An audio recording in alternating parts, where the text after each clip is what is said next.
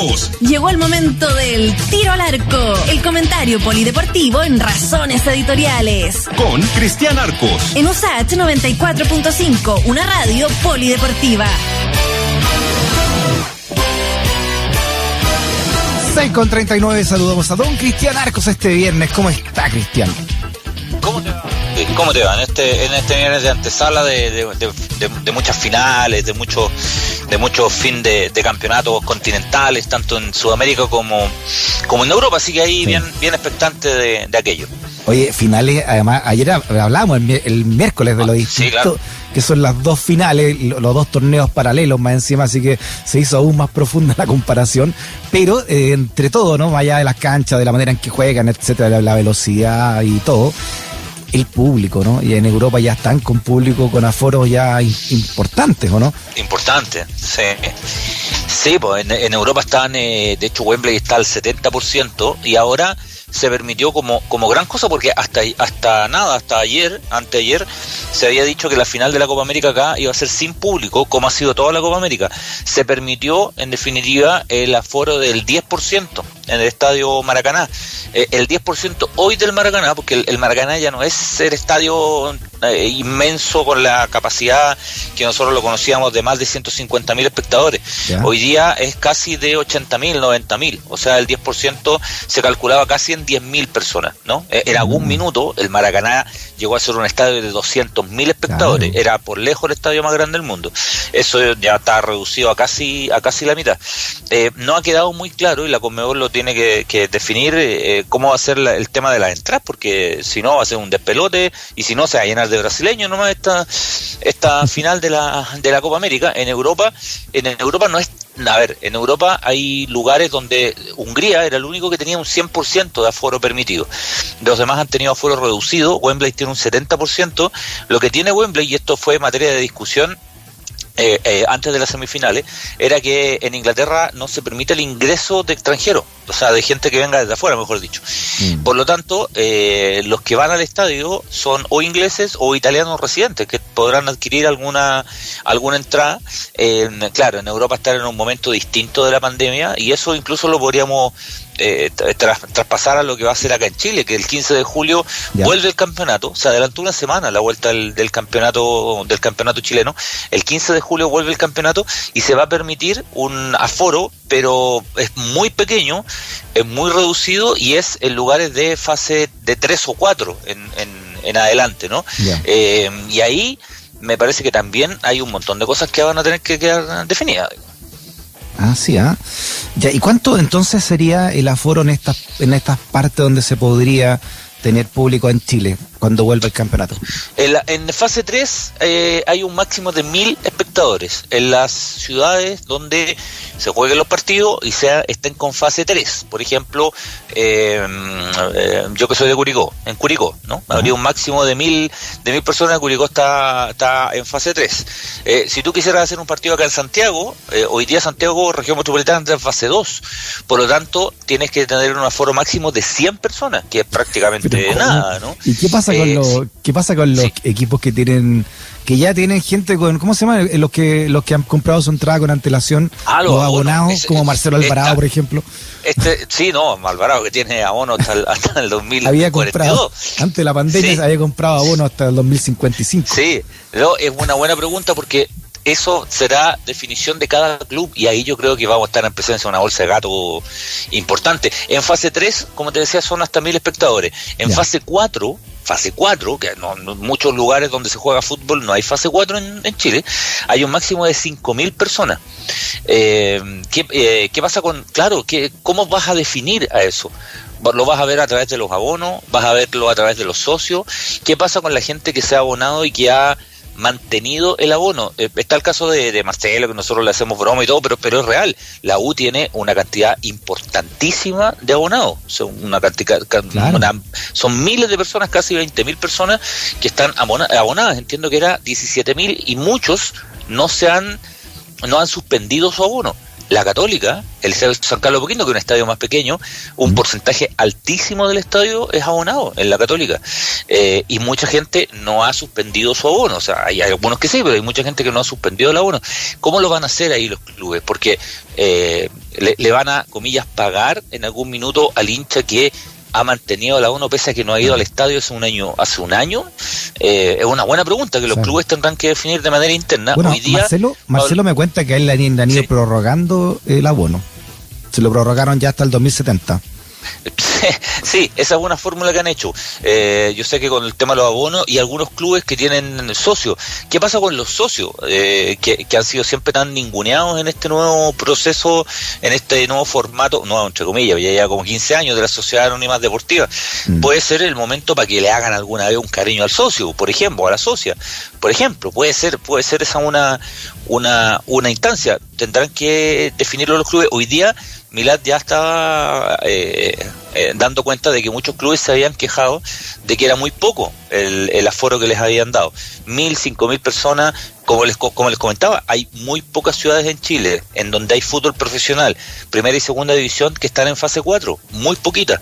Entonces, según los clubes, eh, esto no alcanza a paliar nada el dinero mm. que han perdido, pero la autoridad sanitaria, por otro lado, son, son inclaudicables. Les, dicen, oye, hasta hace tres semanas se jugaba sin nadie en el estadio. Así que péguense con una piedra en los dientes antes de, andar quejándose. Yo creo que va a haber una, una puja en los siguientes, en los siguientes semanas y meses, dependiendo también la cómo, cómo venga la, la pandemia también, pues, o sea, si aumentan los casos, si aparecen otras variantes, hoy día ya nos enteramos de algunos casos más de la variante Delta, eh, capaz que esto se, se vaya modificando. Mm. Ojalá que se modifique para ampliar la cantidad de gente y no para restringirla. Donde están complicados, en, eh, allá en Japón, llegó hoy la antorcha a Tokio y, y no se sabe todavía cómo van a ser los Juegos Olímpicos van a ser eh, sin espectadores y eso se supo ahora recién. Tengo un buen amigo, colega, que va a viajar a los Juegos Olímpicos y él para viajar a los Juegos Olímpicos se, tuvo, que, tuvo que hacer un, protocolo importante,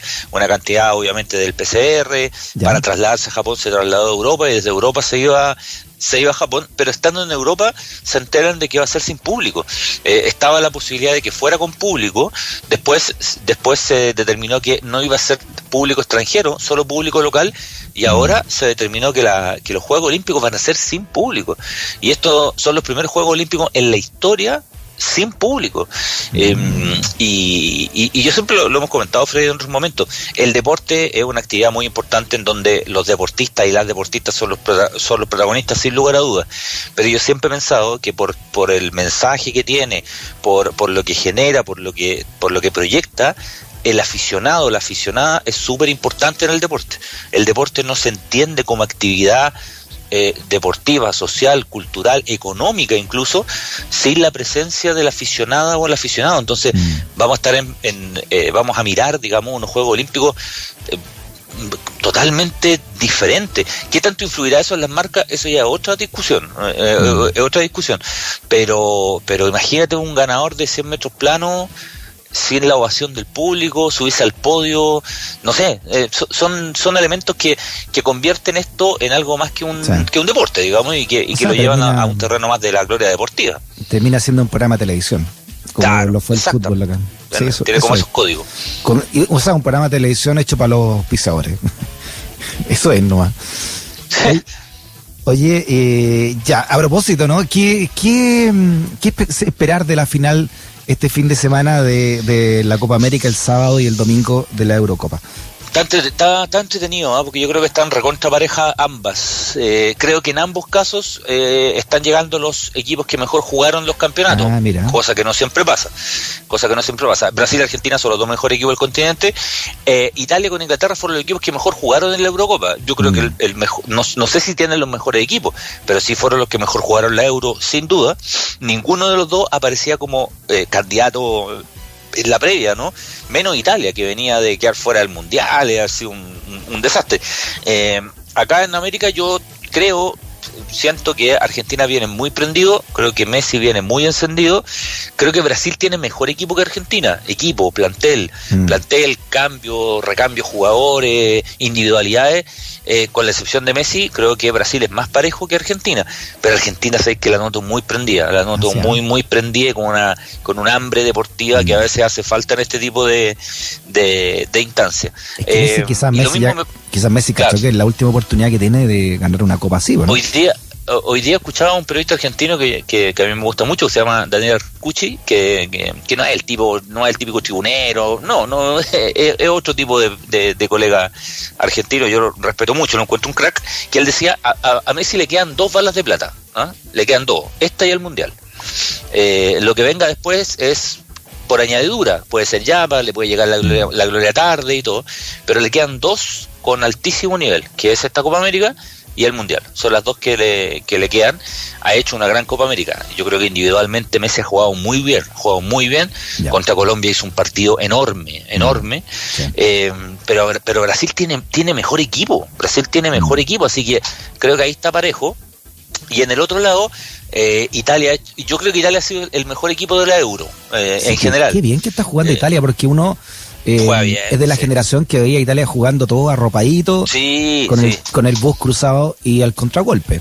Claro, claro, nosotros nos creamos con este con esa Italia que mal no le fue jugando así, ¿eh? mal, mal no le fue eh, y jugando a la contra y con un par de delanteros siempre muy buenos, ¿no? Mm. De Paolo Rossi, Roberto Bayo, eh, Del Piero, eh, Totti y el resto del equipo y ahí le metían siempre arqueros buenos, los italianos siempre han tenido arqueros buenos y ahí el resto ah, defensores que meten y, eso, pero esta Italia juega distinto, sigue teniendo jugadores buenos, pero tiene muy buen pie, de mitad de cancha verdad son todos buenos para la pelota.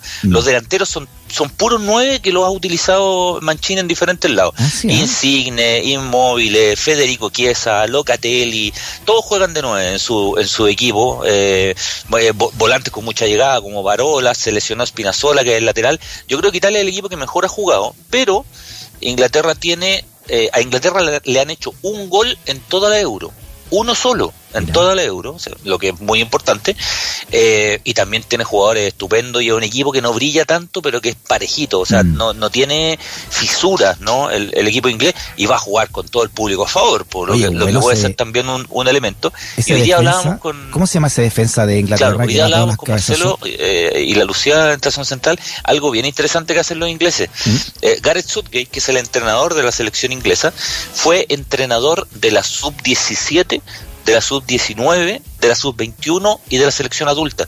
Es decir, mm. cuando los ingleses prepararon un equipo, también prepararon a un entrenador. Y esa evolución va de la mano del entrenador también.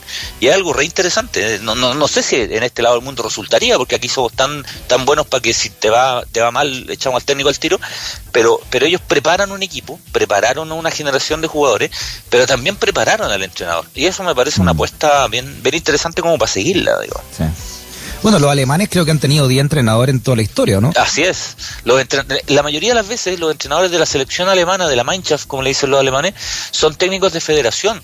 Rara vez el técnico es un técnico que venga desde, mm, desde clubes. ahora viene una excepción, que contrataron al técnico del Bayern Múnich, pero es excepción entre comillas, porque el actual técnico del Bayern Múnich fue ayudante técnico de Joaquín Löw durante mucho tiempo y se fue a trabajar en las inferiores primero del Bayern Múnich y cuando se fue en los últimos entrenadores asumió el equipo de emergencia y termina y termina en la selección. Pero antes estuvo Klinsmann, antes estuvo el mismo Beckenbauer, estuvo Bertie Fox, Joaquín Löw, eh, Haberger estuvo casi 25 años como entrenador de la selección alemana y, son entrenadores de la federación.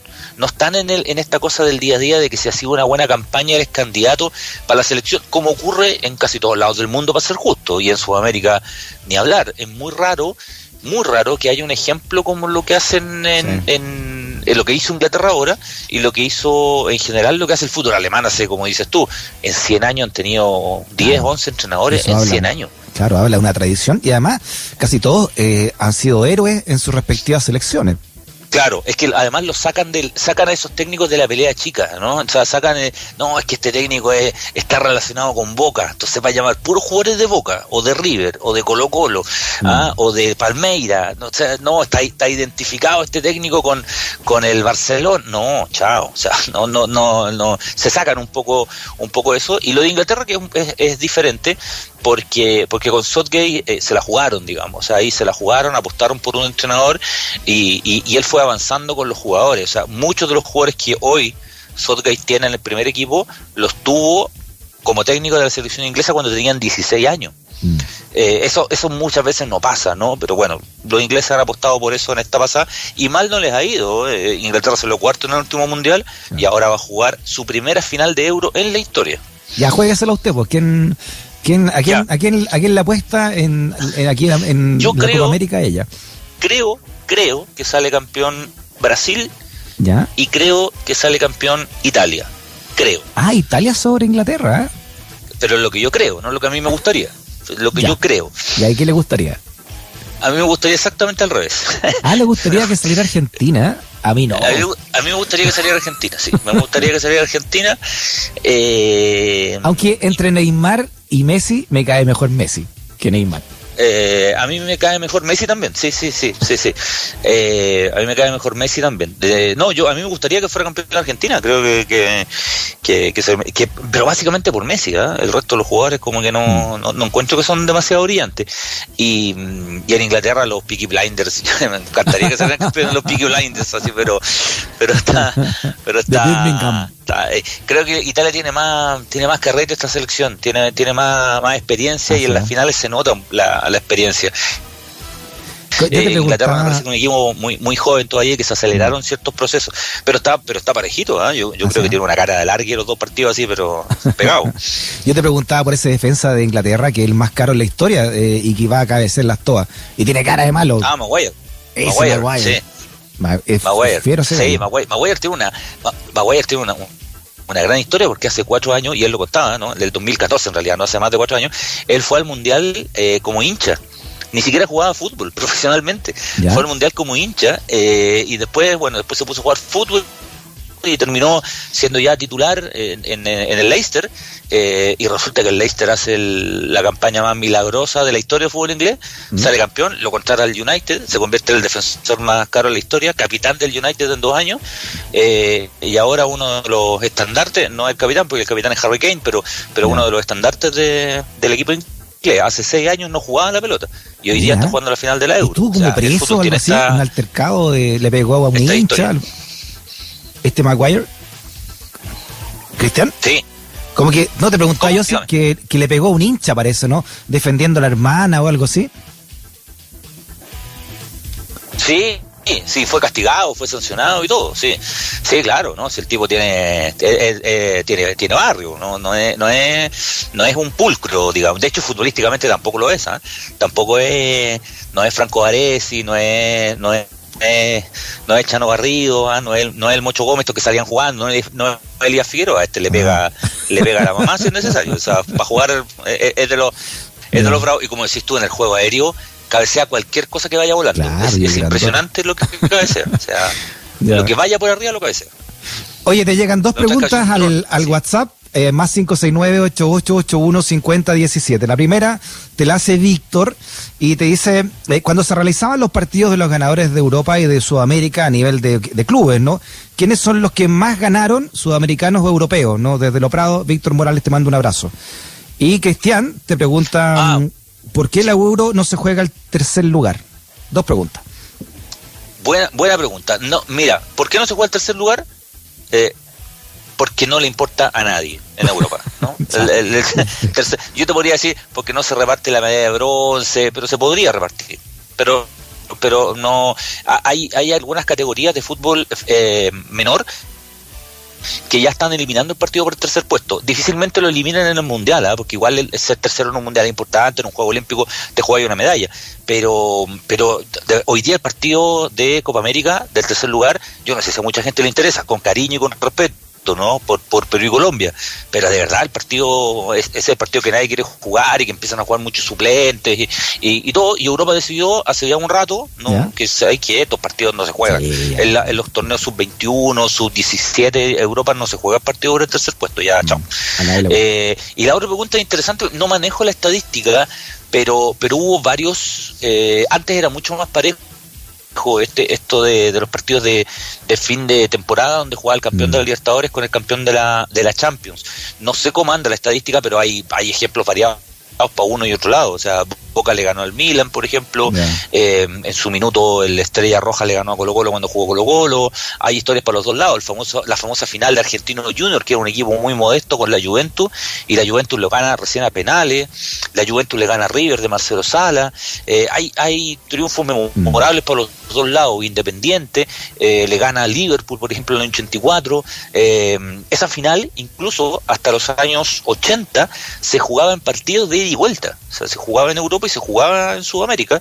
Y después eh, lo compró Toyota durante mucho tiempo y se disputó en Japón en un, en un partido, desde la década del 80 para adelante. Estuvo bien variado. Me parece que al final, ya cuando inventan el Mundial de Clubes, Europa saca una ventaja. Pero cuando era un partido, estaba bien pareja la, ah, la la estadística. Vélez le ganó al Milan, por ejemplo. O sea, también había algunas sorpresas. Ya cuando inventaron el Mundial de Clubes, eh, Europa sacó una ventaja, una ventaja relevante. Sí, me acuerdo cuando Colo Colo, bueno, hace justo 30 años, ¿no? Fue campeón de la Copa Libertadores. Y después fue a jugar contra Real Madrid y fue un baile el Real Madrid. Sí, le metió 6 el Real Madrid. Claro. Le metió 6-1 hay, una, una, historia ahí muy muy muy triste para Marcelo Bartichotto, ¿no? Marcelo Bartichotto está prácticamente vendido al Marsella de Francia eh, y, tenían el, acuerdo ya listo y, un mm. dirigente del Marsella le dijo, ¿sabes qué?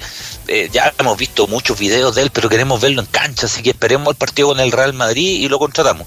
Y le metieron 6 a Colo Colo, o sea, no, es un tema de Bartichotto en particular, pero... Pero le metieron 6 a Colo Colo y se cayó la, la transferencia. Ya. La, la, figura del entrenador de Richard no, de Madrid y que no, marca que ha eliminado, no, no clasifica la euro. Y cuando castigan a, Yugoslavia, eh, la sacan de la euro. Dinamarca, que era segundo en ese grupo, clasifica y entra a la euro.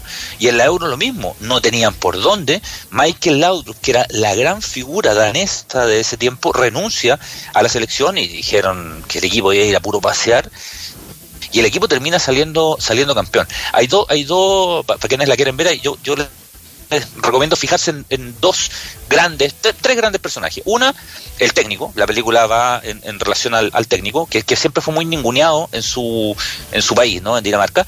Eh, Peter Schmeichel, que es la gran figura del equipo, el arquero, que, es papá del actual entrenador de la selección, del actual arquero, perdón, de la selección danesa, Peter Schmeichel, y, el último es una figura que es muy dramático, que es Kim eh, Bilford. Bilford es un volante que juega este campeonato y que en la mitad del campeonato él se tiene que ir de la Euro. Se tiene que ir de la Euro porque su hija tiene una enfermedad gravísima no, no voy a contar lo que pasa para, no mandarme la gran Jorge Letelier, pero, pero él se va eh, a mitad del, del campeonato eh, y le pide permiso al entrenador. Sabe que mi hija está grave y yo me tengo que ir. ¿ya? Y esa ausencia genera algo en el grupo. ¿no? Lo, lo, dejo ahí. Esa ausencia genera algo en el grupo súper importante. A esta altura uno ya sabe que Dinamarca es el campeón, pero, pero ese detalle, ahí pasa algo que es súper importante para lo que viene en el grupo y en Bilford, en el, en el jugador que termina siendo, eh, de hecho la estadística lo marca, él hace un gol en la final. Uno de los pocos goles que él hizo jugando por la selección lo hace en la final. Eh, ahí la, la, se deja ver bastante bien. Yo creo que hay dos grandes sorpresas en la Euro. La Dinamarca del 92 y cuando Grecia sale campeón de Europa, porque eso sí que no había por dónde. Cuando Grecia fue campeón de Europa en 2004, ah, no había cómo Grecia fuera campeón de fútbol, ¿no? No, no, no, no haya cómo y Grecia fue campeón de ¿eh? Euro ganándole a Portugal. Muy bien. Oye, Pablo escribe acá y dice, vi esa película y Arcos lo está contando todo. No, no, no, no, no. no, lo que pasa es que tiene, no, no nada con decir que Dinamarca va a salir campeón, si se sabe, pues cierto, como el al final el barco se hunde, si, es la película de, del equipo que sale campeón, pero pero no cuento, no, hay cosas muy divertidas. El, el manejo de grupo del entrenador, cómo logra el entrenador unir a un grupo, porque no le creía a nadie, no le creían ni los jugadores. Eh, eh, él, él, toma una serie de medidas muy poco convencionales para unir al grupo y que son muy entretenidas, y, y, lo que ocurre con este futbolista es clave para que el equipo mm. termine termine saliendo campeón. Obvio, si una película de los campeones se llama el campeón del 92, ¿qué quiere que haga yo? No, no, es como el mayordomo asesino no se llama el libro. O sea, ¿qué quiere que haga yo? me, llega acá, me llega un WhatsApp de Jorge Letelier y dije que ya paren de pelar, paren de pelarme, me dice con, es verdad. con arco. Sí, es verdad. sí, no excedimos, perdón, Jorge. Ya, perdón, no, contemos el final entonces y, y lleguemos hasta acá nomás, Cristian. Que le vaya muy bien el fin de semana. Nos vemos el lunes con, con campeones encima de la mesa. Muy bien. Abrazo, Cristian. Chao. Que estén bien, ¿eh? Chao, chao.